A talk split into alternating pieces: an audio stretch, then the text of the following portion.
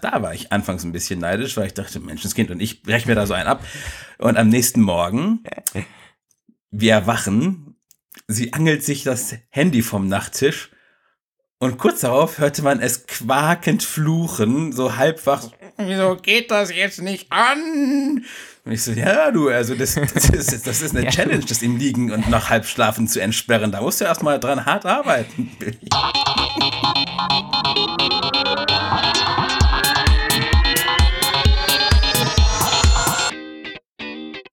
Der Apfelplausch mit Lukas Gera und Roman van Genabit. Ja, meine Lieben, hallo und herzlich willkommen zum Apfelplausch Nummer 69 ist es. Ja, eine Folge vor der 70. beziehungsweise vor Hashtag 70. Ist ja jetzt, glaube ich, die 70. Episode, kann das sein? Ja, mit 49 unserer, S hat man ja mal. Genau. Dazwischen. Das heißt eigentlich die 70. Episode heute. Ja, und äh, spannende Themen, wie soll das sonst sein? Ich werde jetzt ankündigen, dass wir langweiliges Zeug heute labern. Genau, ähm, Lukas, mach das mal. Ich bin mal gespannt, wie dann unsere Hörerzahlen äh, sind, wir vorne, vornherein schon sagen, also Leute, diese Episode ist zum Einschlafen, wirklich. Absprungrate. Ja, wobei ähm, äh, zum Einschlafen ist es sowieso. Also wir uns erreichen immer wieder Zuschriften, dass die Leute es uns lieben gerne zum Einschlafen hören. Ich weiß nicht, es ist halt ja, so du, also ist schwierig, ironisch natürlich hoch zwei. ja, ähm, nee, es geht wieder um was Persönliches sogar bei mir. Es gibt den zweiten Tagebucheintrag meiner Apple Watch Experience. Den haben wir so dann so, ja, nach dem ersten Drittel oder so.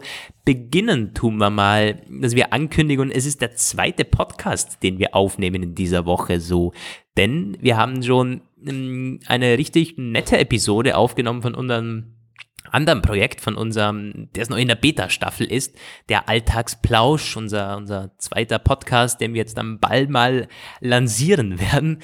Und da suchen wir immer noch Beta-Hörer. Es haben sich schon welche gemeldet, da sind wir schon mega froh. Ähm, die werden wir dann bald mal kontaktieren und den Dropbox-Link sharen. Wenn noch weitere unter euch sind, die irgendwie gerne mal so eine Episode hören möchten, uns Feedback geben möchten, äh, wie das Ganze so ist, ähm, schreibt uns mal gerne eine Mail oder so oder auf Twitter oder Instagram. Ähm, geht übrigens ziemlich ab momentan auf, auf Twitter. So, der, der Manuel hat da eine ziemlich spannende, einen ziemlich spannenden Feed eröffnet, wo er über sein iPad Pro, äh, wo er über die Erfahrungen so ein bisschen spricht. Und also unsere Social Media Kanäle werden immer lebendiger. Das ist ja schon mal eine coole Sache. So, apropos genau, Mails zwei Wochen kommt dann unsere Spezialausgabe vermutlich mit der iPad Pro äh, äh, äh, Schilderung, wie man damit einen PC ersetzen kann oder auch nicht. Genau, Mails, ja. Genau, Mails. ja, hat er schon. Also wenn ihr so einen Vorgeschmack wollt, ihr könnt da gerne auf Twitter schon mal über Apfelplausch oder über Manuel da, ähm, findet er eh direkt so seine ersten Eindrücke. Äh, können wir gerne mal nachlesen. So, Mails haben wir nämlich. Der ähm, das haben mehrere geschrieben. Das fand ich ganz interessant. Wir hatten ja über, über das iPhone 10, über die Display-Probleme letztens geredet, in der letzten Episode. Und dann kamen tatsächlich mehrere Zuschriften, die ein anderes, also die, die Hörer haben ein anderes iPhone, meinen aber jetzt irgendwie betroffen zu sein. so zum Beispiel der, der Dominik. Ähm, ich der schreibt, hallo ihr beiden, ich habe in der letzten Ausgabe von eurem Problem mit der Display-Touch-Eingabe gehört, wobei ich sehr hellhörig geworden bin, denn bei meinem iPhone 7 habe ich exakt das gleiche Problem, was Lukas beschrieben hat. Vor allem tritt es bei mir in den Einstellungen und im App Store auf. Ich öffne die besagte App und es geht ein paar Sekunden einfach gar nichts. Weder Scrollen noch Touch-Eingaben und so weiter und so fort. Ähm, ja, es ist leider so, wir können hier nicht ähm, mehr sagen. Es gibt beim iPhone 7 kein Austauschprogramm. Es ist aber ein bekanntes Problem. Also wenn man ein bisschen in die Foren, äh, in, den Foren des Internets liest, äh, also solche Touch-Probleme, es ist nicht nur beim iPhone so, das gibt es einfach immer wieder mal. Ähm, seit es Touchscreens auf den Smartphones gibt, dass da mal irgendwo was nicht reagiert. Ähm, hat sogar teilweise mit der Software zu tun. Also es ist, dass so Updates irgendwo mal was verschlechtern, hört man auch immer wieder mal. Aber leider können wir nicht sagen, dass es ein bekanntes Problem ist oder du da was austauschen kannst. Selbiges hat übrigens ein Instagram-Nutzer gefragt. Wer war denn das? So ein iPhone 10S-Nutzer. Der meinte auch gleich ja, äh, irgendwo, ja, genau, der, der, der, der, der Bruno war das, glaube ich, oder wie heißt Nee, Philipp. Ähm, Moin, schönen Podcast habt ihr da. Ihr sprecht in der Folge 68 den möglichen Displayfehler vom iPhone 10 an. Gibt es diesen auch beim iPhone 10s? Fragezeichen. Ich hoffe nicht. Ähm, tja, nichts bekannt leider, äh, lieber Philipp. Aber äh, ja, die Frage geht natürlich an alle Hörer raus. Äh, seid ihr auch betroffen und ihr habt kein iPhone 10? Ihr könnt mal gerne mal schreiben, ob das tatsächlich so verbreitet ist. Und passend dazu noch der Lukas, der uns geschrieben hat, nicht ganz ähm, in, aber es passt natürlich, da hat geschrieben, hallo Lukas, ja, weil ich auch ähm, nach eurem letzten Apfelplausch bin ich auf die Display-Probleme mit dem iPhone 10 aufmerksam geworden. Das Problem mit der Einstellungs-App, was du beschrieben hast, habe ich übrigens auch schon ein paar Mal gehabt. Allerdings hätte ich eine andere Frage. Seit dem iPhone 10 gibt es ja die Funktion Tap to Wake, an dem man eine Stelle des Bildschirms tippt um das iPhone aufzuwecken. Ähm, das funktioniert auch bei mir, allerdings nur mittig auf dem Display. Wenn ich in eine der vier Ecken des Displays tippe und nicht mal ganz bis zur Ecke, sondern beispielsweise da, wo die Taschenlampen, äh, wo der Taschenlampen-Toggle ist, geht das nie an. Also Tap to Wake funktioniert da nie. Ähm, ist das bei dir und Roman auch so oder kann es sein, dass mein Display auch betroffen ist? Ich würde sehr gerne über, ich freue mich über eine Rückmeldung, ansonsten weiter so mit eurem Podcast. Viele Grüße. Ähm, ja, ähm, nee, du bist nicht betroffen. Also was das, ähm, was die Einstellungsprobleme angeht, das äh, würde ich, da würde ich mal bei, beim Apple Store vorbeischauen. Ähm, das ist, äh, könnte schon sein, dass du betroffen bist, wenn du sagst, da scrollt es manchmal nicht. Hat übrigens auch ein Twitter-Nutzer unter dem Hashtag Apfelplausch getwittert letztens, es sei überhaupt gar kein Problem, einen Termin zu finden und Apple ist da sehr kulant wohl, dass sie das relativ schnell austauschen soll, solche betroffenen 10er-Displays oder beziehungsweise man bekommt ein neues Gerät dann. Also das scheint recht gut zu funktionieren. Nee, aber zu deiner Frage zurück, Tap to Wake funktioniert nur mittig. Das ist so. Also wenn ich jetzt mein iPhone ausschalte, es funktioniert schon relativ weit oben, aber wenn du so in die Ecken gehst, da ist kein äh, Display verbaut, das irgendwie ständig äh, wach ist sozusagen. Ich denke mal, das ist akkuspartechnisch einfach so umgesetzt, weil es ist ja wirklich kein, keine Arbeit, das mittig zu machen. Und das verbraucht schon ein bisschen Strom, wenn da ständig äh, geschaut werden muss. Tippt mich jemand an. Ähm, und vielleicht auch irgendwie technologisch, dass es in die Ecken da nicht funktioniert, so gerade rund um die Notch. Keine Ahnung. Auf jeden Fall, das ist, ähm, es, es, sollte so sein. It's not a bug, it's a feature, wenn man so sagen möchte.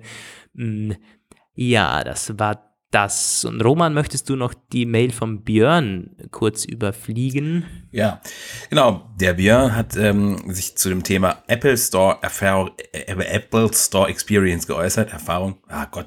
Ähm, wir hatten ja letzte Woche darüber gesprochen ähm, und da anknüpfend hat er gemeint, ja, äh, grundsätzlich auch immer sehr positive Erfahrungen gehabt mit dem Apple Store und die Reparaturabwicklung im Store oder den Service äh, Centern, also den Service Provider.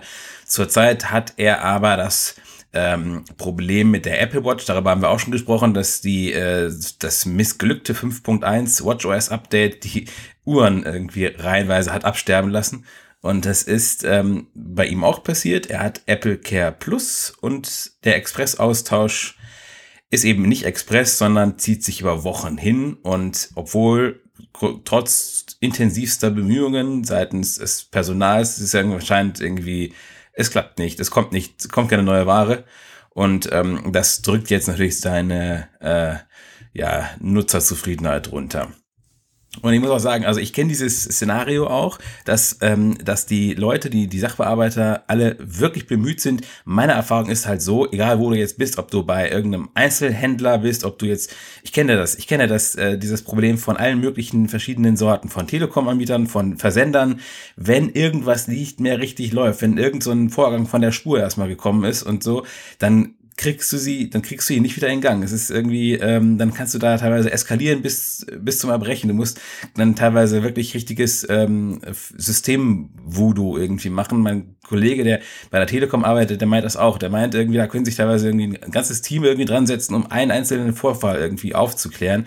Ich glaube einfach, ab einem bestimmten Punkt dieser Komplexität von diesen großen Unternehmen, wenn da eine Störung sich einschleicht, nützt es alles nichts mehr. Dann dann dann ist die Erfahrung zum Teufel.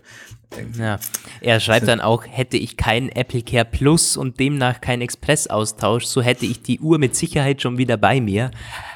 Äh, kann man so wahrscheinlich auch nicht sagen. Also da, da wird halt irgendwas schiefgegangen sein, vermutlich. Und wie du schon sagst, wenn es mal beim Teufel ist, dann bleibt es auch da. Also, ja.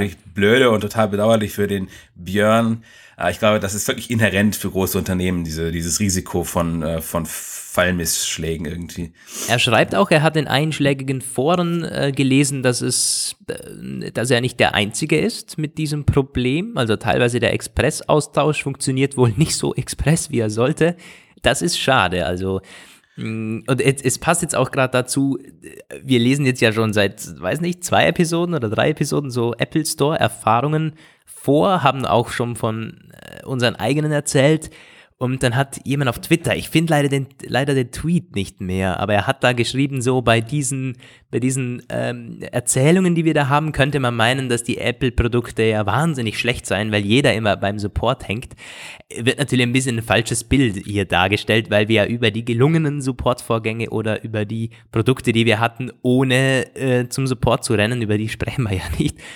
Ähm, ja, das ist immer das Problem. Das muss, darf man da nicht vergessen. Das, ähm, wenn man keine Probleme hat, dann sagt man auch nicht, dass man keine Probleme das hat. Das ist natürlich so, ja. ja. Aber ja, ja, es sind äh, Einzelfälle, die natürlich äh, jemand berücksichtigen muss. Mhm. Gut, also ihr könnt uns da natürlich auch von euren Erfahrungen weiterhin schreiben. Wir können da nichts lösen oder so. Wir haben keinen Draht zu Apple, das bringt leider gar nichts.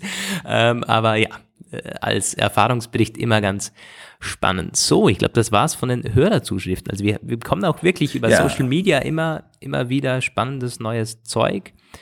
Die Empfehlung natürlich wie immer, folgt uns da gerne, der Apfelplausch auf Twitter und auf Instagram. Da bekommt er immer so. Um. Da stellen wir jetzt dann unser, äh, in der nächsten Woche unsere, unsere Homescreens online, oder? Ja, ja, du, also, du, hast, du hast meinen schon längst äh, vorliegen, da kannst du das mal posten.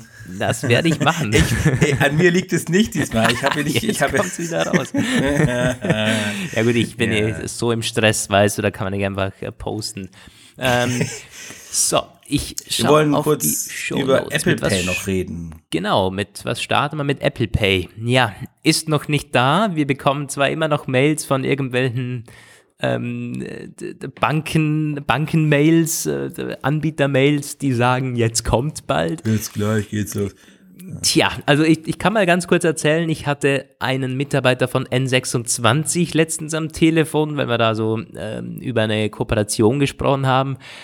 Ähm, und dann habe ich ihn natürlich so gefragt, hey, wie sieht's denn aus jetzt? Ähm, jetzt du weißt doch bestimmt, oder sie wissen bestimmt Bescheid, wenn es kommt. Und da meint er so, ja, tatsächlich, äh, Apple hätte aber keinen Termin bekannt gegeben, sondern einen Zeitrahmen. Und über diesen Zeitrahmen würde er mich jetzt nicht unterrichten. Also hat er nicht, ähm, nichts mehr genaues gesagt. Allerdings kann ich so ein bisschen ableiten. Also er macht es nicht wahnsinnig Druck er hat da, also so wie er geklungen hat, wird das nicht morgen starten und auch nicht übermorgen. So, also das finde ich, es würde mich wundern, wenn es nächste Woche kommt, ganz ehrlich. Es würde mich wirklich wundern. Wenn dann eher Ende ja. Woche oder so, vielleicht vor dem, äh, vielleicht zum Black Friday, warum eigentlich nicht? Dass man ja. da das ähm, als, als Aufhänger nimmt, möglicherweise, aber so also Montag, Dienstag, so Anfang nächster Woche, nö. Würde mich ist wahnsinnig wundern total spannend. Ich habe das, also ich habe ja immer so die Mails gelesen, wo Leute gesagt haben, auf irgendwelchen Webseiten taucht Apple Pay auf und haben dann irgendwie immer ganz aufgeregte Mails so, oh. Und jetzt habe ich das zum letzten erst selbst mal mitgekriegt. Es gibt hier in Bielefeld so einen Getränke-Lieferdienst. Der Bielefeld hat Durst, heißt der. Und wenn man da in, in die, zur Kasse geht, kannst du schon auswählen. Apple Pay, Google Pay, irgendein anderes Pay-Ding. Also, ähm, ja. ja. Die rüsten sich alle. Ja, aber das klingt ja eigentlich spannend, so ein äh, Getränkelieferdienst. Ich kenne das nur von, wir bestellen immer bei der Pizzeria irgendwie so zwei Bier oder so, weil bei uns gibt es da nicht wirklich Getränke, also In auf Getränke Online-Supermärkte? Äh, doch, das schon natürlich, aber ich meine jetzt von, von Lieferdiensten, dass man sagt, hey, äh, die liefern nur Getränke oder so. Ja, ich glaube, das ist auch der einzige. Ich habe das mal gesucht, weil bei uns Okay, das führt jetzt wirklich, ich könnte jetzt über Lieferungen von Lebensmitteln erzählen. Ein Alltagsplauschthema, ich, ich sehe schon. ja, ich merke es mir sofort. Ähm, ich habe noch etwas Apple Pay-mäßiges beizusteuern und zwar von der DKB. Da äh, ist, das ist auch etwas so, die die wird äh, von vielen mit Interesse beobachtet, weil das halt so eine der größeren deutschen Direktbanken ist. Ich sage immer von den großen die kleine. Ähm, und da habe ich eine Information aus Finanzkreisen, die äh, mir zugespielt wurde, die haben da mit Apple jetzt äh, sich geeinigt. Also man wird dabei, man möchte es machen. Man wird Apple Pay anbieten, aber man hat sich jetzt quasi erst ähm, entschlossen. Teils die Kooperation wurde jetzt erst äh, äh, unterschrieben und sie müssen jetzt ihre äh, technischen Vorkehrungen treffen und die Systeme entsprechend umrüsten und das dauert. Bei der DKB, das kennt der eine oder andere vielleicht, das merkt man doch schon beim, ähm, beim als Endkunde, das ist alles nicht unbedingt so super äh, modern und auch das Innenleben anscheinend nicht. Also April 2019 hat man. So hat man mich hören lassen. Naja, mhm. gut. Ich bin selbst DKB-Kunde. Ähm, April 2019, ich kann damit leben. Also das geht schon. Bis dahin habe ich eben halt nur Amex. Naja, gut. Tja, also äh, Lukas und Roman da mit den unglaublich exklusiven Informationen aus, aus den Kreisen. Ja. Ähm, ja, viel mehr können wir euch leider nicht sagen. Das mal zu Apple Pay. Ähm, wie machen wir weiter? So, jetzt ist eine Mail gekommen, die klicken wir weg. Mit, mit deinem Interview oder mit deiner Uhr? Ja, tata, was machen wir? Ja, genau, wir machen noch schnell, noch schnell Wozniak-Interview. Und zwar ähm, ja, es gibt kein Jahr ohne ein Wozniak-Interview, in dem der Apple-Gründer irgendwie was über Apple erzählt, äh, ob sie noch innovativ genug sind oder so. Und ohne jetzt da in dieses langweilige Gefasel kommen, was, was da immer am Start ist bei diesen Wozniak-Interviews, er hat schon äh, spannende Aussagen diesmal getätigt, finde ich. Nämlich überwiegend positiv. Also er sieht Apple ziemlich auf dem Erfolgskurs hat aber gesagt, er hätte die Apple-Aktie zum Beispiel nicht im Blick. Er weiß überhaupt nicht, wo der Kurs steht. Er hätte zwar mal gelesen, dass sie jetzt das wertvollste Unternehmen sind, wisse aber nicht mehr, ob das jetzt immer noch so ist. Also er hat da wirklich keine Ahnung, da wird er bestimmt übertrieben haben. Aber ähm, ist wohl überhaupt nicht so auf den Kurs aus. Er hat auch gesagt, er hätte Computer nie dafür entworfen, um damit Geld zu verdienen. Ja, das brauche ich ihm sogar. Ähm, das stimmt. andererseits hat er aber auch keine Geldprobleme, wenn die Apple-Aktie ein bisschen an Wert verliert. Ich glaube, das Ja, das ist auch natürlich äh, völlig richtig. Mm, und dann äh, fuhr er fort, dass er wirklich nicht den geringsten Zweifel hat an der Innovationskraft von Apple.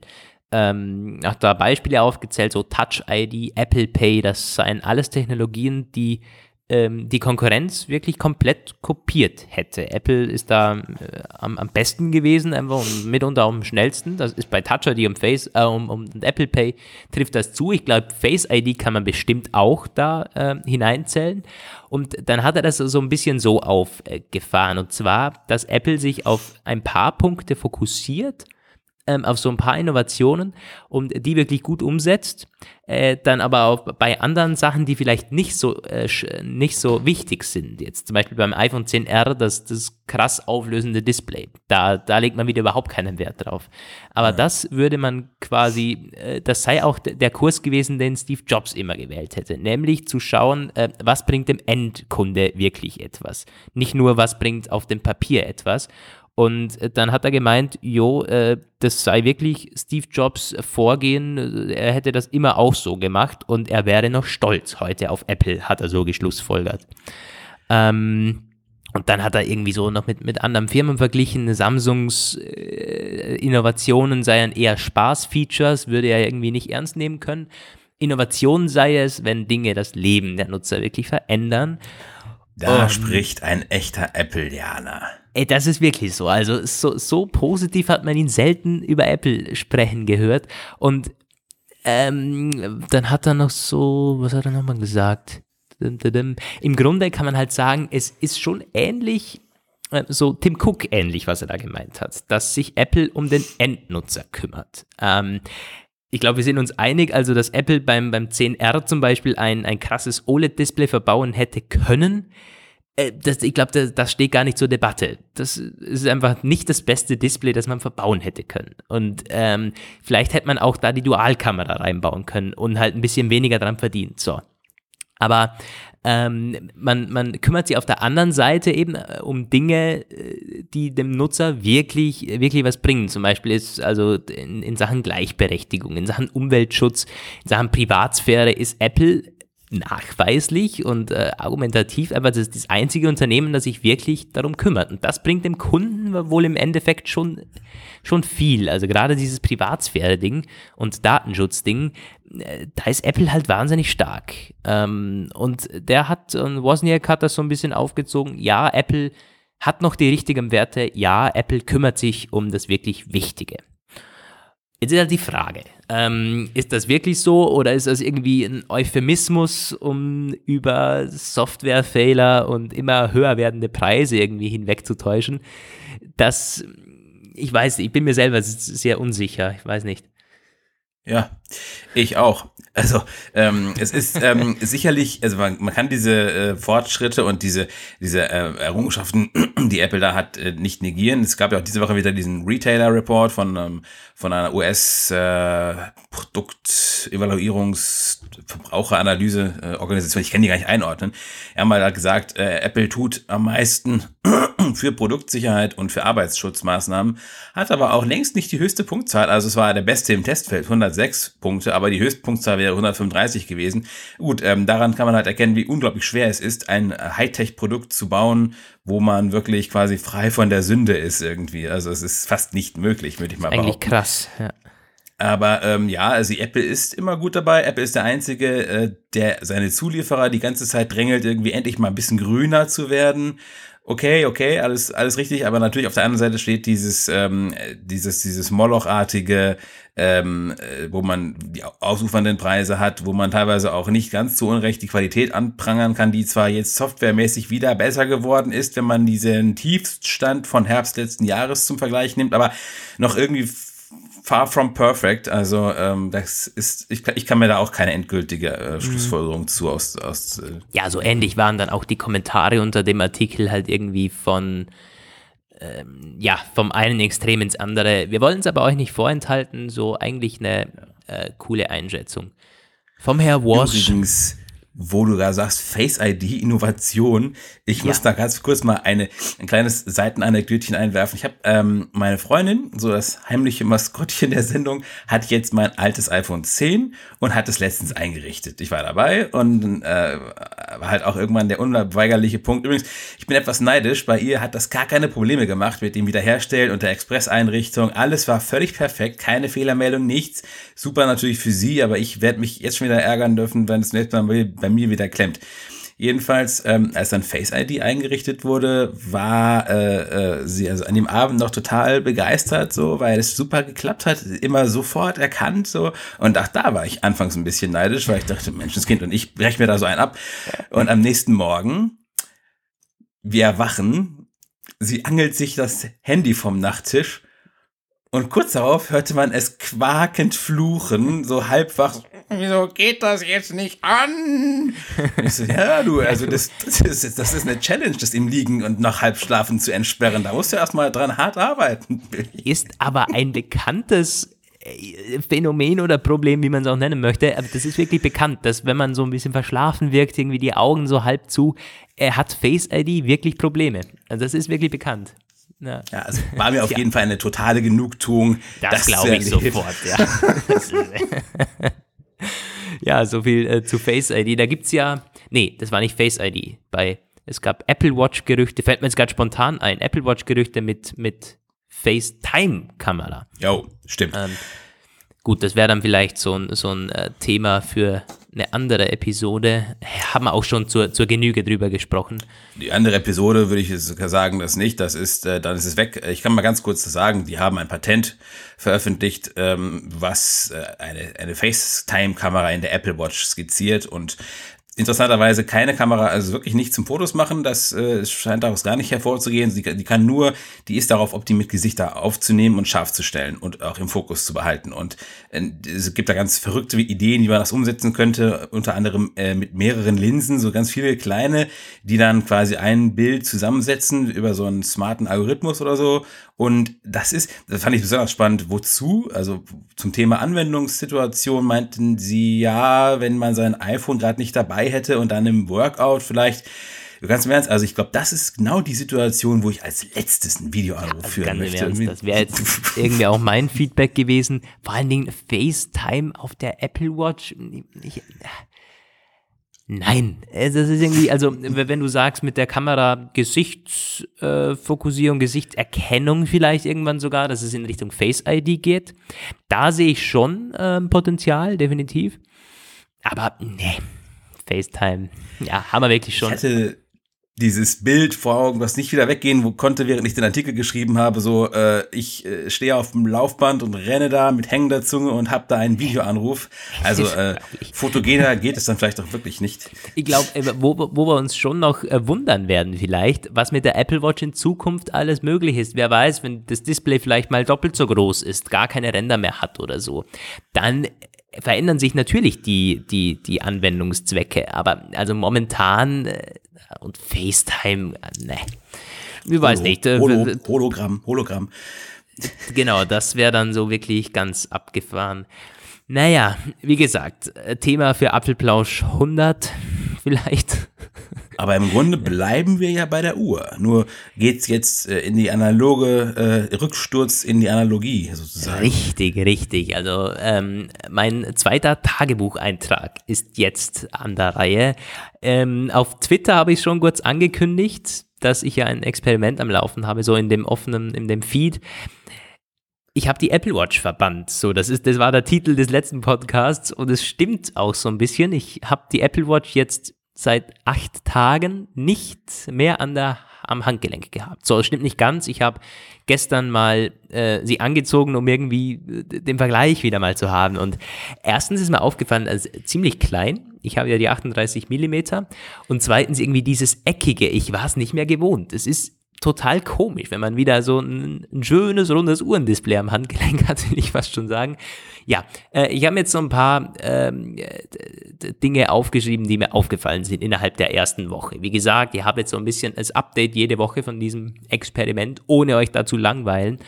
Ähm, Nummer eins, das Aufladen ist mir nämlich gar nicht so wirklich aufgefallen. Ich hätte gedacht, so, also wenn man die Apple Watch nicht mehr hat und so normales batteriebetriebenes Ding, dass man irgendwie ein, einmal im Jahr wechseln muss oder so, das wird man bestimmt merken, dass dieses dämliche Aufladen nicht mehr aufhört. Ne, überhaupt nicht. Also dieses Aufladen irgendwie, das merke ich gar nicht. Also es ist auch nicht so, dann im Umkehrschluss, dass es nervt, wenn man die Apple Watch hat. Viele sagen ja, Smartwatch muss ich jeden, jeden Abend aufladen, noch ein Gerät aufladen und so. Quatsch. Das ist also wirklich, wenn man sich das mal angewöhnt hat, ist das wirklich das aller, aller, aller kleinste Problem, dieses dämliche Ding aufzuladen. Ähm, das wäre jetzt sowas, wo ich sage, nö, ist mir bisher überhaupt nicht aufgefallen, dass das jetzt irgendwie ein Vorteil wäre, dass ich nichts mehr aufladen muss. Mm, dann, was mir aufgefallen ist, die Handbewegung. Also ich habe immer noch so dieses, dieses ruckartige auf die Uhrzeit schauen. Nee, es ist wirklich so, wenn du lachst, aber das ist so. Man hat, und dann teilweise denkt man sich, äh, was mache ich da eigentlich? Also man, man hat wirklich noch dieses, diese Handerkennungs- das ist schon so ähm, in, in, Fleisch und Blut übergegangen.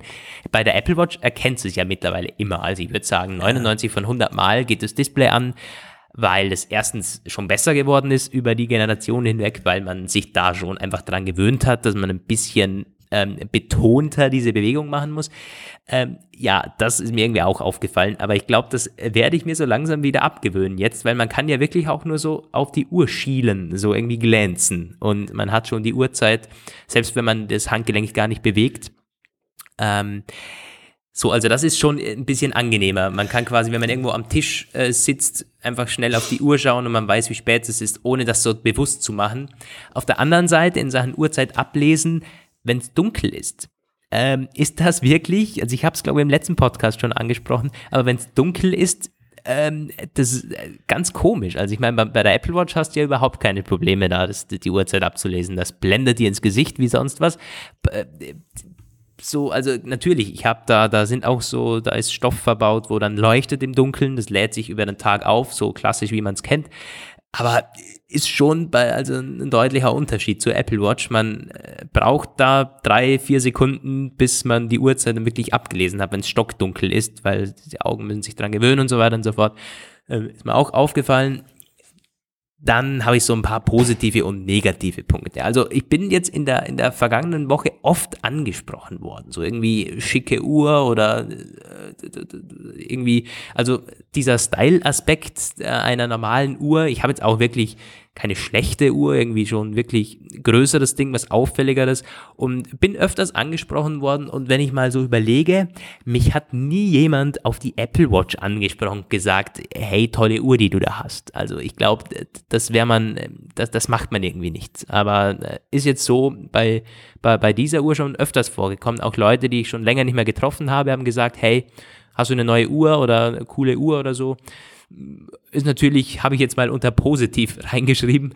Ähm, und es ist schon auch, ich muss zugeben, es ist ein Stück weit stressfreier, weil es wirklich so ist, wenn man, wenn man das iPhone nicht in der Hosentasche hat, sagen wir mal, ich lasse es in meinem Zimmer, gehe in die Küche, gehe irgendwas machen, dann bin ich offline. Und mit der Apple Watch bist du ständig online. Du kannst natürlich nicht Stören reinhauen oder so, aber du hast ständig theoretisch die Möglichkeit, jetzt die Nachrichten zu checken oder so. Und das ist dann nicht so. Wenn du das iPhone eben nicht in der Hosentasche hast, nicht bei dir hast, dann bist du offline jetzt. Und das ist irgendwie, ich weiß nicht, kann, es nicht wirklich beschreiben, aber es ist eine Art ein befreiendes Gefühl auch wieder mal. Ähm, muss ich ganz klar sagen. Dann ähm, man, man, man, merkt das auch unterwegs. Also man ist nicht mehr so oft irgendwie, also ich merke jetzt, wie oft man teilweise un, äh, un, also sinnlos an der Uhr rumgetippt hat, irgendwie das Zifferblatt gewechselt hat oder so. Natürlich, das ist cool. Ich habe das auch teilweise, ähm, ich finde das auch immer noch cool und ich werde die Apple Watch bestimmt wieder mal tragen und sagen, hey geil, ich habe das vermisst. Aber jetzt so, äh, ich bekomme mal mit, dass es tatsächlich ein Stück weit auch sinnlos ist, dass man teilweise unterwegs gerade auch, sagen wir in der U-Bahn oder so, an dieser Uhr rumgespielt hat. Und äh, keine Ahnung, also es ist wirklich, man, man nimmt die Umgebung eher so unterwegs wieder wahr, hätte ich so das Gefühl, weil man an der Uhr kann man halt nichts mehr machen. Du kannst natürlich das iPhone rausholen, aber das machst du eher nicht so oft dann statt der Uhr. Ja, ähm, das mal zum äh, Positiven, aber es gibt, kann man gar nicht genug jetzt betonen, einiges, äh, wo sie mir einfach abgeht. Also das ne, ohne Frage. Zum Beispiel ganz klar äh, auf Nummer eins Musiksteuerung und Lautstärkesteuerung. Es ist unglaublich, wie mir, wie mir das abgeht. Es ist wirklich schon ein Punkt, wo ich sage, hey, alleine wegen, wegen diesem Feature würde ich die Apple Watch dann gerne wieder mal tragen, weil ich habe halt jeden Tag die AirPods drin oder irgendwelche kabellosen Kopfhörer aufgesetzt und äh, die Uhr ist halt essentiell, da schnell einen Track zu wechseln oder die Lautstärke anzupassen. Und ich ertappe mich immer wieder, dass ich irgendwie nur die, die Krone berühren möchte, um die Lautstärke anzupassen. So, das ist was, das ich wirklich jeden Tag eigentlich mache oder gemacht habe. Und geht jetzt einfach nicht mehr. Ich muss das Handy rausholen. An, an den AirPods geht's ja auch nicht. Habe in der letzten Episode schon angesprochen. Aber es ist mir jetzt nochmal kräftig aufgefallen. Das geht mir jeden Tag ab. Also wirklich jeden einzelnen Tag. Ähm, und das ist dann auch so, wenn man das Handy rausholt und nur den Track wechselt, dann ist mitunter schon eine neue Benachrichtigung drauf, wo man sagt, hey, verschwende ich wieder meine Zeit und so. Also die Uhr kann das Leben auch effizienter machen, gar keine Frage. Ja, wieder so eine individuelle Workflow-Frage, denke ich halt auch, wie man es, wie man es halt nutzt, die Technik. Und ja. ähm, ich glaube, wenn ich dieses Experiment gemacht hätte, also ich habe das ja in gewisser Weise habe ich das getan, indem ich in äh, unfreiwillig in äh, ohne Watch in nach Ägypten geflogen bin und mhm. wenn ich das mal so rückblickend ähm, betrachte, muss ich sagen, dass es wahrscheinlich überhaupt gar keine äh, Bedeutung gehabt hätte, weil in Ägypten ja sowieso nichts funktioniert hat, was meine digitalen ja. Dienste und Konnektivität betrifft. Und da hätte ich wirklich nur die Uhr gehabt und die, nun, die braucht man nun auch nicht zu wissen eigentlich, weil da irgendwie sowieso alles egal ist von der Zeit her. Also von daher war, wäre das wahrscheinlich ein sinnloses Experiment gewesen. Das Einzige, was war, ich habe mich nackt gefühlt, weil äh, weil man sich daran gewöhnt hat. Und übrigens, ja, diesen Move da, diesen Handgelenksmove, das kann ich mir richtig vorstellen, dass man da ähm, total konditioniert ist. Wenn die irgendwann eines Tages mal die Funktionen bringen, von denen wir mal gesprochen haben, dass man das nicht mehr machen muss, werden wir da trotzdem erstmal Always wieder äh, eine Weile brauchen, genau. bis wir das wegkriegen. Ja. ja, nee, es ist echt so. Es war definitiv aufgefallen. Ja, und du nimmst so mein Fazit eh schon ein bisschen vorweg. Also ich muss jetzt schauen, ob ich noch was habe, das ich unbedingt sagen möchte. Ähm, nee, eigentlich eh nicht wirklich. So, das Handy äh, vibriert natürlich wieder, also ähm, bin ich auch so ein bisschen ungewohnt, weil an der Uhr hast du immer die ganzen Nachrichten ja. empfangen. Da habe ich auch mittlerweile dann den Vibrationsmotor ausgeschaltet. Aber da kommen ja definitiv, also trotzdem noch die Benachrichtigungen an. Und dann muss das Handy nicht vibrieren. Und das habe ich ganz angenehm empfunden. Also das, das ist irgendwie stressfreier. So, das ist irgendwie ja, habe ich jetzt zu den negativen Punkten äh, dazu gezählt, dass das Handy wieder vibriert. Man merkt es dann halt in der Hosentasche. Und ansonsten hat man dann auch mal eine Benachrichtigung verpasst, weil ich, wie gesagt, Vibration ja. an der Uhr ausgeschaltet habe. Und am Handy möchte ich es nicht ausschalten, weil weiß nicht. Da kriegt man ja gar nichts mehr mit. Ja, das ist wirklich so.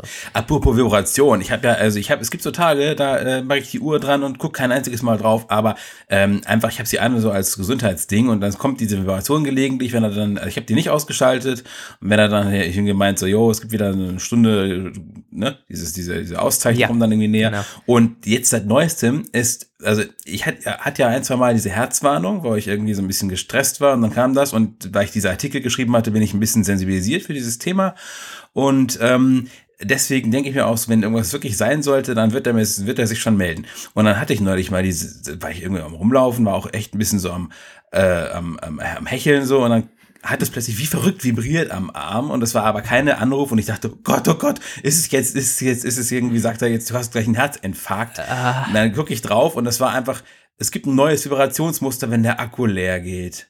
Aber das fühlt sich wirklich richtig hektisch an, so von wegen, oh Gott, ja, oh Gott, oh Gott. Ich weiß oh Gott. schon. Das, das ist so ein, ja, ich weiß genau, was du meinst. Kann man jetzt nicht beschreiben in Worten, aber das ist so ein, ein relativ langes Vibrationsmuster, das, äh, ich glaube, bei 10% Akkustand. Ja, genau, genau. Ja, ja nochmal Glück gehabt. Solange es nur der Akku ist, der zur Neige geht, ist noch alles im grünen Bereich.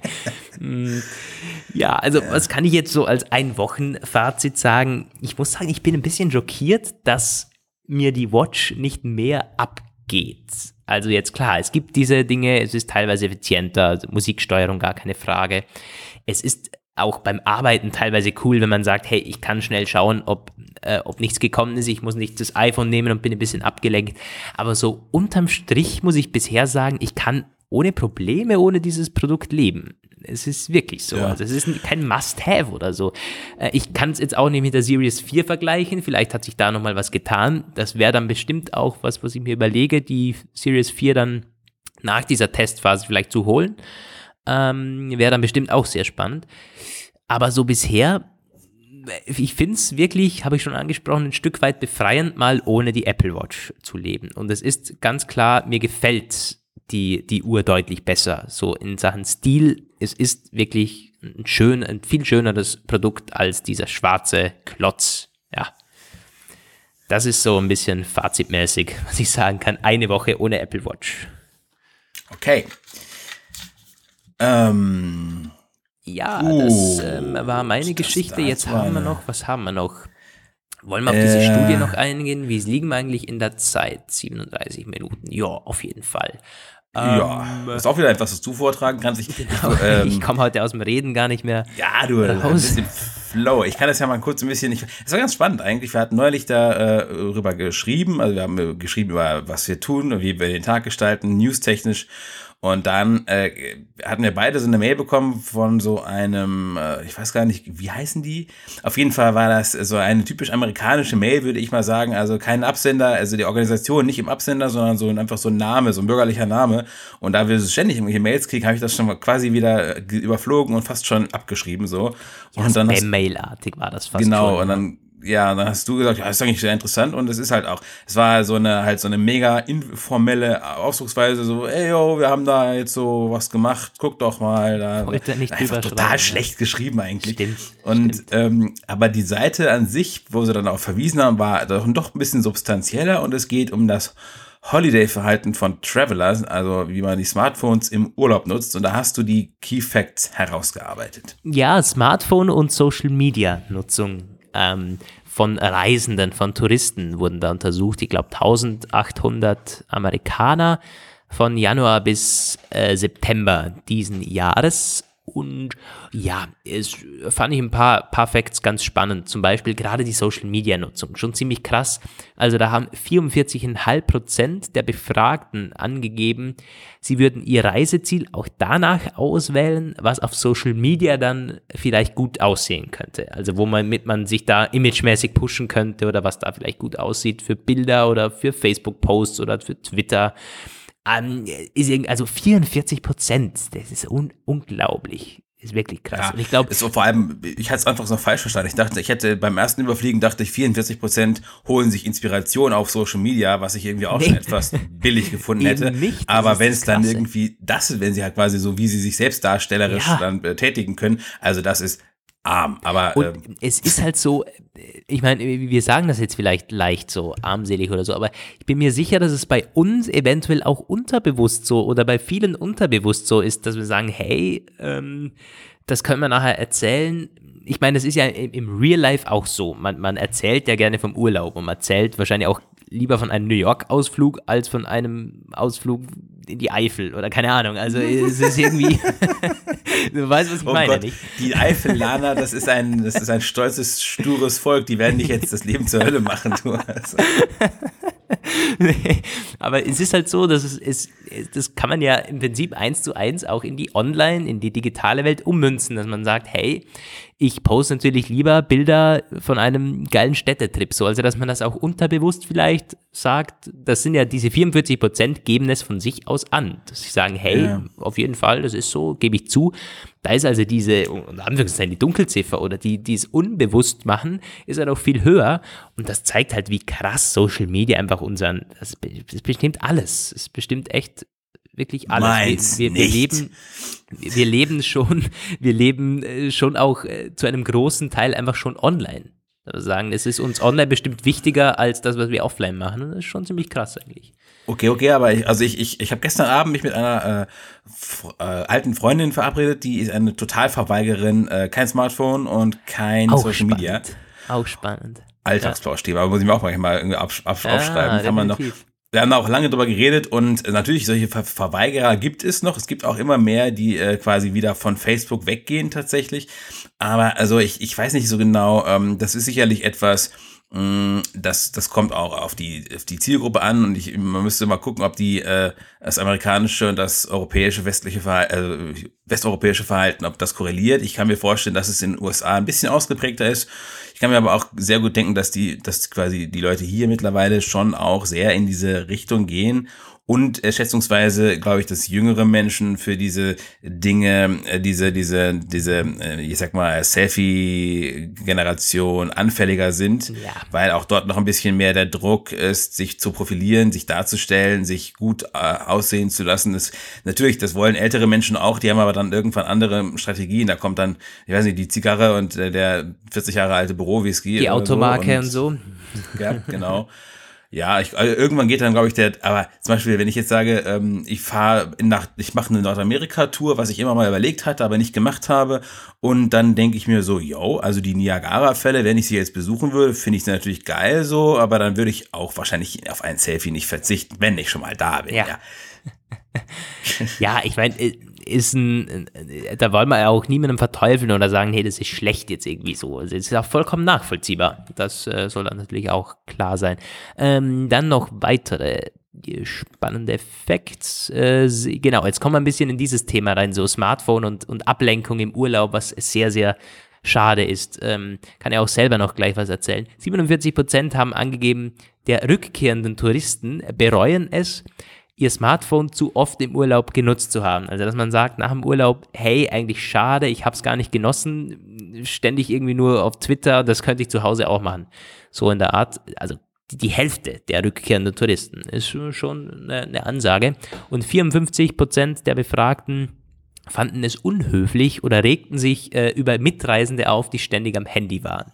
Ähm, ja, kenne ich. Ist genau, wollte ich jetzt gerade auch was dazu sagen. Also ich weiß nicht, habe ich das schon mal äh, hier erzählt, aber wir waren letzten, also ich war in New York in, in, in, in diesem Sommer und war auch jemand dabei, äh, die jetzt nicht, äh, also nicht oft reisen geht und sowieso Großstädte und so, das war ziemlich, ziemlich beeindruckend für sie.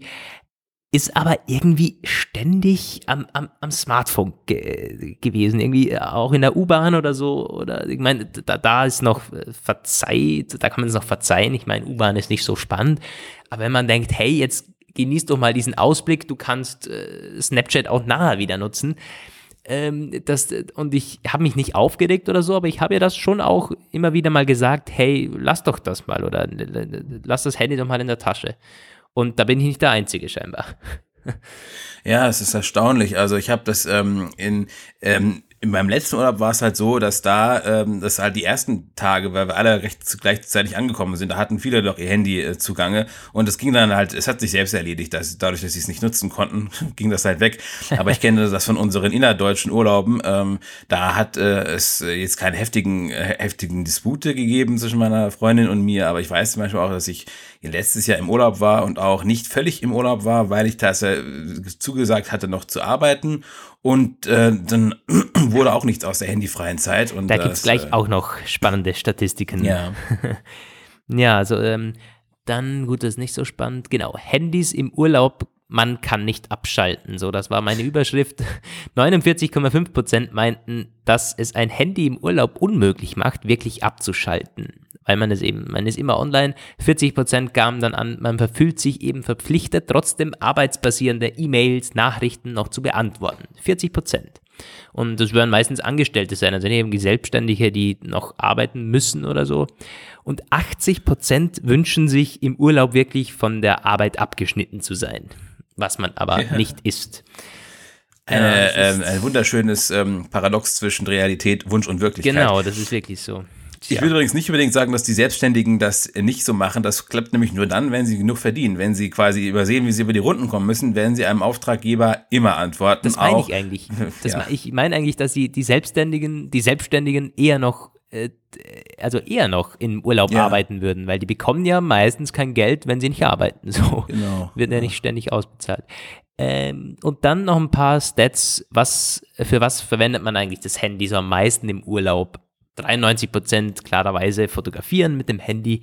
70 Prozent nutzt Social Media im ja. Urlaub. Gut, also. ja, kann, kann ja auch am ja. Abend sein, das ist nicht verwunderlich.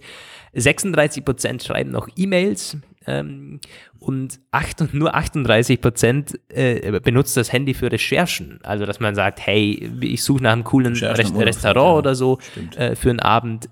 38 Prozent ist schon wenig. Also das Handy wird eher zur Unterhaltung eingesetzt als zur Verbesserung des Urlaubs oder so. nicht eigentlich. Woran liegt das? Sind die Leute alle nicht, äh, haben nicht alle schlechten Roaming-Vertrag? Nein, kann nicht sein. Keine Ahnung. sollten sie auch kein Instagram benutzen. Es also weil ich habe das immer gemacht. Ich habe immer auch Apps der Städte auch, und Regionen runtergeladen. Also. Hm. Ja, 8% nutzen auch Dating-Apps, immerhin. ja, gut. Wissen wir das auch. Ähm, gut, das war meine Studie, die uns von, äh, genau, bankmycell.com. Also das war überhaupt die, nicht. Was sind das für Leute? Ja, das sind irgendwie so, äh, da kann man gebrauchte iPhones und so verkaufen, glaube ich. Ist okay. bei uns nicht bekannt, aber eine ganz ähm, renommierte, also auch ein relativ bekanntes Unternehmen. Ist es nicht irgendwas, falls sie die Quelle braucht. Ja. Gut. Äh, und ähm, dann ähm, haben wir noch, was, was haben wir noch auf den Show Notes? Ja, unsere 5G-Geschichte. Mir ist das Bein eingeschlafen. Oh. ja, das ähm, war nicht unser nächstes Thema, aber unser, unser abschließendes Thema soll noch 5G sein, der nächste Mobilfunkstandard. Roman hat so ein paar ja, Details, weil da gab es ja, gibt es zum einen in Deutschland, glaube ich, momentan ein bisschen Bohau und auch das iPhone. Man ist sich nicht so recht sicher, schafft es Apple bis nächstes Jahr oder übernächstes Jahr. Genau, und äh, erstmal gibt's gerade in Deutschland halt totales Theater, die ganze Zeit, jeder, jeder Tag ist voll, äh, diese, diese Fachmedien von ähm, der Bundesnetzagentur ist äh, dabei, hat jetzt nochmal die Ansprüche an die Netzbetreiber ein bisschen ja, verschärft, könnte man sagen, aber richtig scharf sind die immer noch nicht geht halt im Kern darum, wer muss wann bis wann alles aufgebaut haben an 5G und es ähm, war schon, also spannenderweise, die Bundesnetzagentur hat äh, im Vorfeld schon bei einer relativ, in meinen Augen, relativ laschen Formulierung äh, gesagt, das wäre fast an der Grenze des wirtschaftlich Möglichen. Ähm, jetzt ist es noch ein bisschen mehr. Also sie haben es gesagt, so die Bundesstraßen, Staatsstraßen und Wasserwege, also ab einer gewissen Wichtigkeit, müssen irgendwie zu 98 Prozent versorgt sein. Ich muss zugeben, ich habe die ganzen Details jetzt äh, trotzdem nicht hundertprozentig im Kopf weil ich davon überzeugt bin, dass das noch nicht das Ende ist. Also das, es ist jetzt zwar ein abschließender Entwurf der äh, Anspruchserwartungsformulierung, aber irgendwas sagt mir, dass das nochmal revidiert werden wird. Also wenn es da wirklich was gibt, wovon ich glaube, dass es äh, final und in Stein gemeißelt ist, dann werde ich das nochmal als Thema aufgreifen, weil es eigentlich mega spannend ist. Zurzeit ist noch der Streit darum, was man den armen Unternehmen zumuten kann oder darf. Ähm, die Parteien sind sich da auch nicht ganz einig, CDU und ähm, ja, SPD hat sich irgendwie da auch nicht gerade mit, großer Expertise hervorgetan, aber äh, in der CDU zum Beispiel, in der Unionsparteien gibt es widersprüchliche Stimmen, vermutlich auch getrieben durch widersprüchliche Expertise von Leuten, äh, die sagen, ja, mehr oder weniger so eine Vollversorgung sich wünschen. Und dann gibt's ja immer diesen Unterschied zwischen Fläche und Haushalte. Also ähm, es gibt ähm, irgendwie so und so viele, noch 98 Prozent, 97 Prozent der Haushalte Deutschlands sind mit 4G von der Telekom zum Beispiel versorgt. Wie kann es dann trotzdem sein, dass es riesengroße weiße Flecken gibt? Ja, Haushalte eben. Also ähm, flächendeckend wird es nie. Und das ist etwas, ich finde es persönlich unglaublich bedauerlich, ehrlich gesagt. Aber es gibt kaum, kaum Leute, die für eine wirkliche vollflächige Versorgung äh, sich einsetzen. Alle sagen, es wäre wirtschaftlich nicht darstellbar. Und das äh, lässt mich manchmal ein bisschen an meinem Verstand zweifeln. Ich meine ganz im Ernst, die wollen jetzt gerade ein weltweites satellitenbasiertes Internet machen mit 6000 Satelliten SpaceX und das wird dann äh, definitiv flächig sein, wenn es irgendwann mal läuft und unsere Mobilfunker erzählen irgendwas von wirtschaftlich nicht darstellbar und heulen, ja. das ist kaum zu ertragen. Aber ähm, jetzt ganz kurz, das war diese 5G-Geschichte. Wird äh, 5G in Deutschland, wird es nächstes Jahr schon 5G geben? Ja, gibt es jetzt auch schon. Es gibt die ersten Versuchszellen in Berlin und äh, die und O2 hat, nee, doch, O2 ist das. O2 hat in äh, München was eingerichtet, so Versuchszellen und natürlich Vodafone in Düsseldorf. Und nächstes Jahr wird es die ersten so, es gibt ja dann 5G, das ist ja eine besondere Attraktion, das gibt es auch in kleineren äh, Größenordnungen. Also das kannst du mh, hm, nicht national zwangsläufig, zwangsläufig ausbauen, sondern auch, es gibt da Stadtnetzlizenzen wie Wilhelms, Wilhelm Tell, das ist, äh, die wollen da ja, also so ein 5G-basiertes Fix, äh, Fix Wireless, also äh, ein, ein orts, ortsfestes, ähm, ortsfeste Kunden haben. Also im Grunde quasi das, was die Telekom auch schon macht mit Magenta äh, zu Hause, mobil, einfach ihre Festnetzkunden über 5G anschließen. Und da ist es eben auch möglich, das für einen Landkreis oder für eine Region aufzubauen, was ich eigentlich sehr spannend finde. Dann gibt es da eng verbunden mit dieser Fragestellung, das mit dem Roaming. Telekom heult auch da und sagt, nein, ich will niemanden in mein Netz lassen. Das könnte dann ja die anderen und so weiter und so weiter. Ich meine, gut, stimmt natürlich, Roaming ist zu kompliziert, die Anforderungshaltung, um das jetzt hier zu äh, schildern. Ich finde aber auch da die, äh, äh das Verhaltensweisen der Netzbetreiber beschämt. Ähm, 2019 wird es aber wahrscheinlich keine Mobilfunkverträge äh, geben, die man guten Gewissens empfehlen oder buchen kann, die 5G beinhalten, weil das, das super Early Adopter, Pre-Alpha sowieso sein. 2020 wird wahrscheinlich dann äh, der großflächigere Rollout starten mit äh, dem Endkundenvertrag und jetzt kommt's zum Apfel. ähm, Aber ich dachte, ich dachte, das brauchte man mal so ein bisschen als Grundlage. Ja, ich, ich habe noch ganz kurz, wenn du sagst, irgendwie fehlende Expertise oder so. Äh, da habe ich letztens, also es gibt doch, es gab so einen Shitstorm gegen Bayerns neue Digitalministerin, nicht? Die ja. hat nämlich irgendwie wortwörtlich gesagt, Digitalisierung sei nicht ihr Spezialgebiet, aber es sei wichtig für die Zukunft. ja, das passt auch hundertprozentig zu ihrem Werdegang. Der hat nämlich bis jetzt überhaupt gar nichts zu dem Thema gestreift, aber so ist das eben mit dem Pöstchenvergabe in der Politik. Kann man auch gleich irgendwie. Ja. Aber genau, ähm, genau, wie sieht es jetzt bei Apple aus? Apple hat theoretisch, hätte es die nächstes Jahr schon die Möglichkeit, ein iPhone mit 5G zu bringen, und zwar unter verschiedenen Vorzeichen. Einerseits ist da Qualcomm. Qualcomm hat 5G-Chips so gut wie fertig. Die sind Anfang des Jahres bereit für den Massenmarkt. Die verstehen und, sich auch hier so gut. Qualcomm und Apple ist eigentlich ja, gar kein Problem.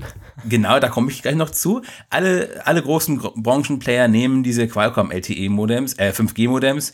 Also äh, Sony hat HTC, LG, okay, was halt eben mal groß war und jetzt. Und Samsung und Huawei, die also größten, die entwickeln was eigenes. Die ähm, haben auch schon, also ich glaube, das ist, das ist Samsung, diese Samsung 5G-Modems, äh, die sind auch schon fast fertig. Weil das ist ja ganz spannend. Also Samsung und Huawei gehen ja beide so den Apple-Weg und versuchen immer mehr Chips selbst zu ingenieren. Und äh, das ist, glaube ich, auch, was uns die nächsten Jahre noch begleiten wird, Chip-Manufacturing. Ähm, und ja, äh, äh, Qualcomm hat dieses Modem, das hat eine ziemlich große Leistung. Es ist, äh, wie das immer so ist, die sind Intel leicht voraus, was die äh, Geschwindigkeiten, auch die Reichweiten, also die Empfangsstärke Ausnutzung angeht.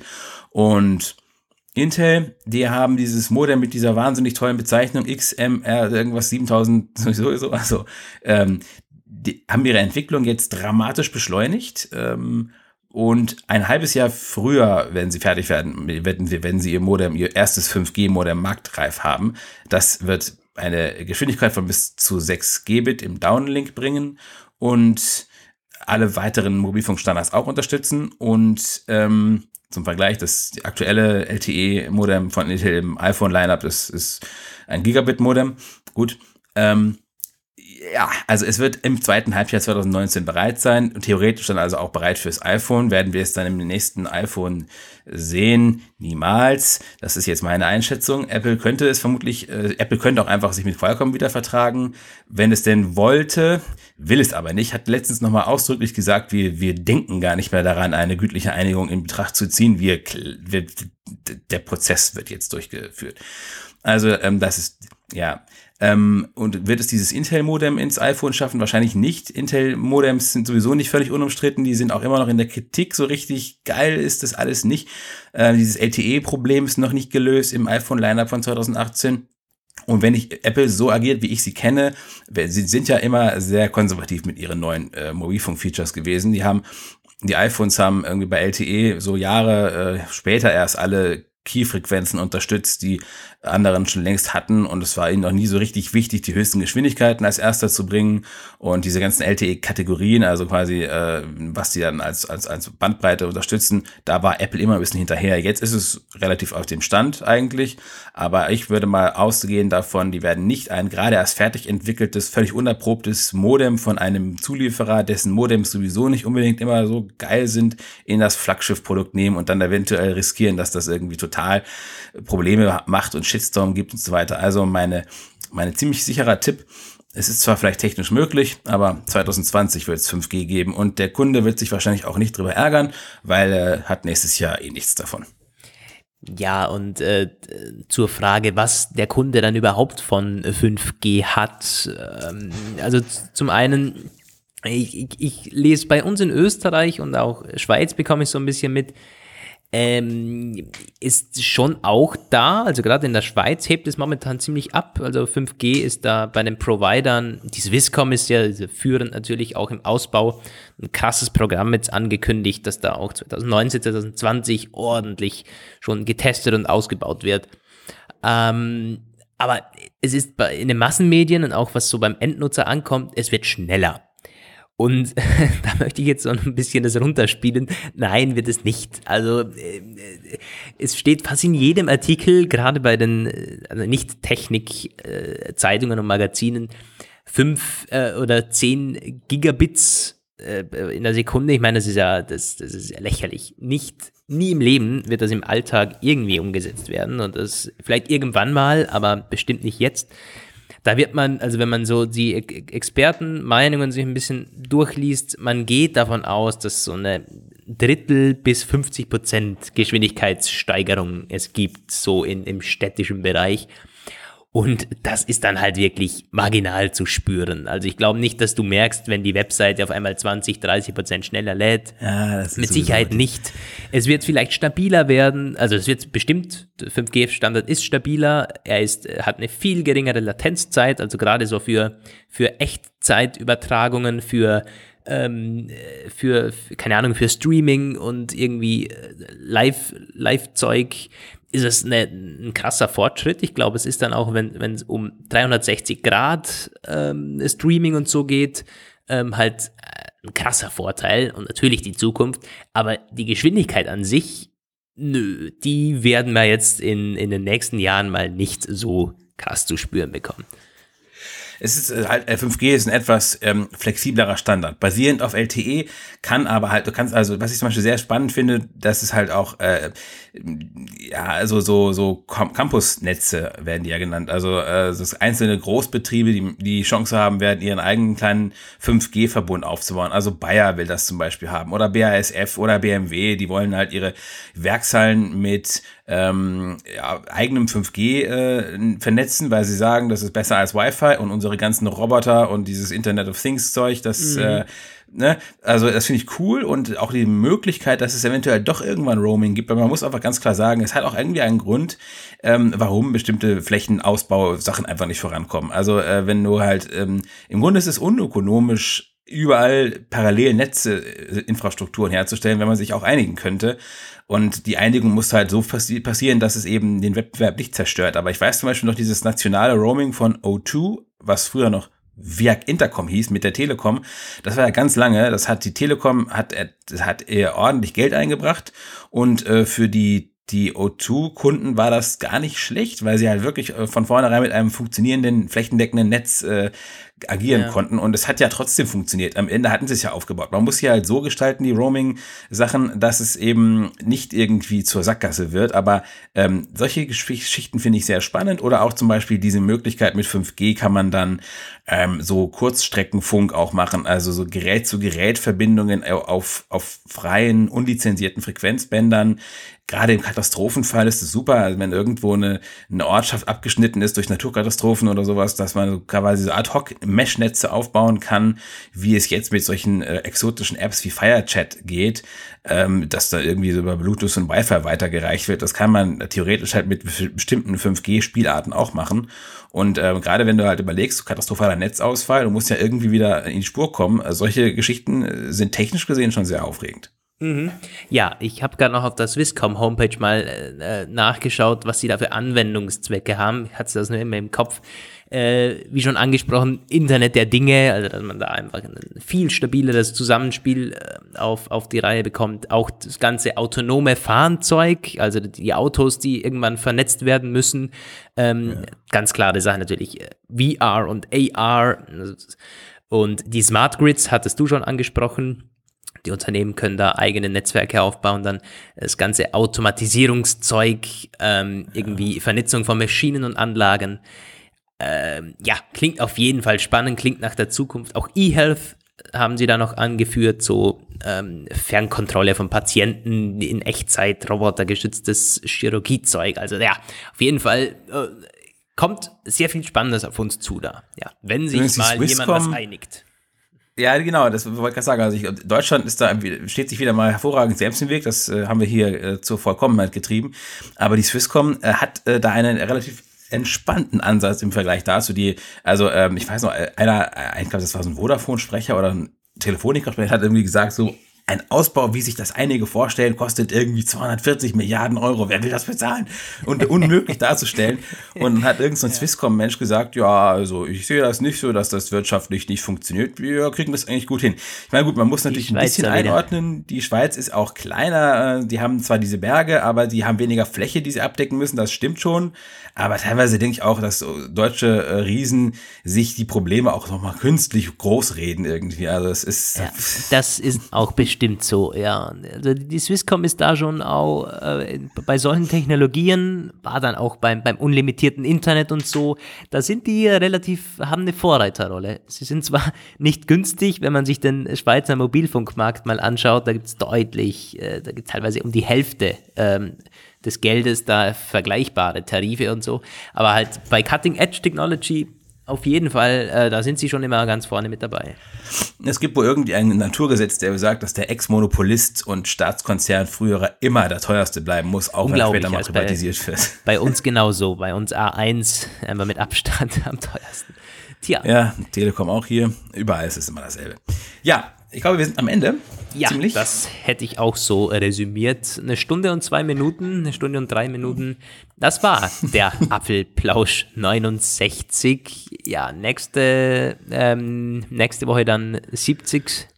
Machen wir da irgendwas Jubiläumsartiges? Mal schauen.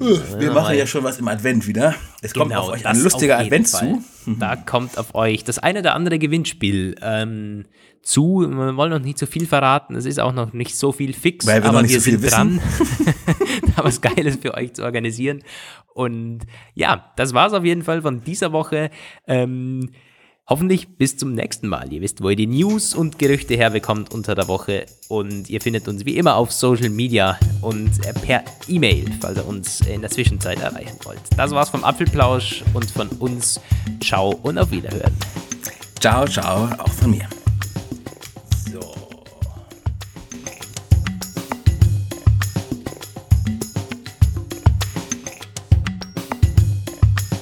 Das war der Apfelplausch. Schön, dass ihr dabei wart. Bis nächste Woche. Eine Wake-up Media Produktion.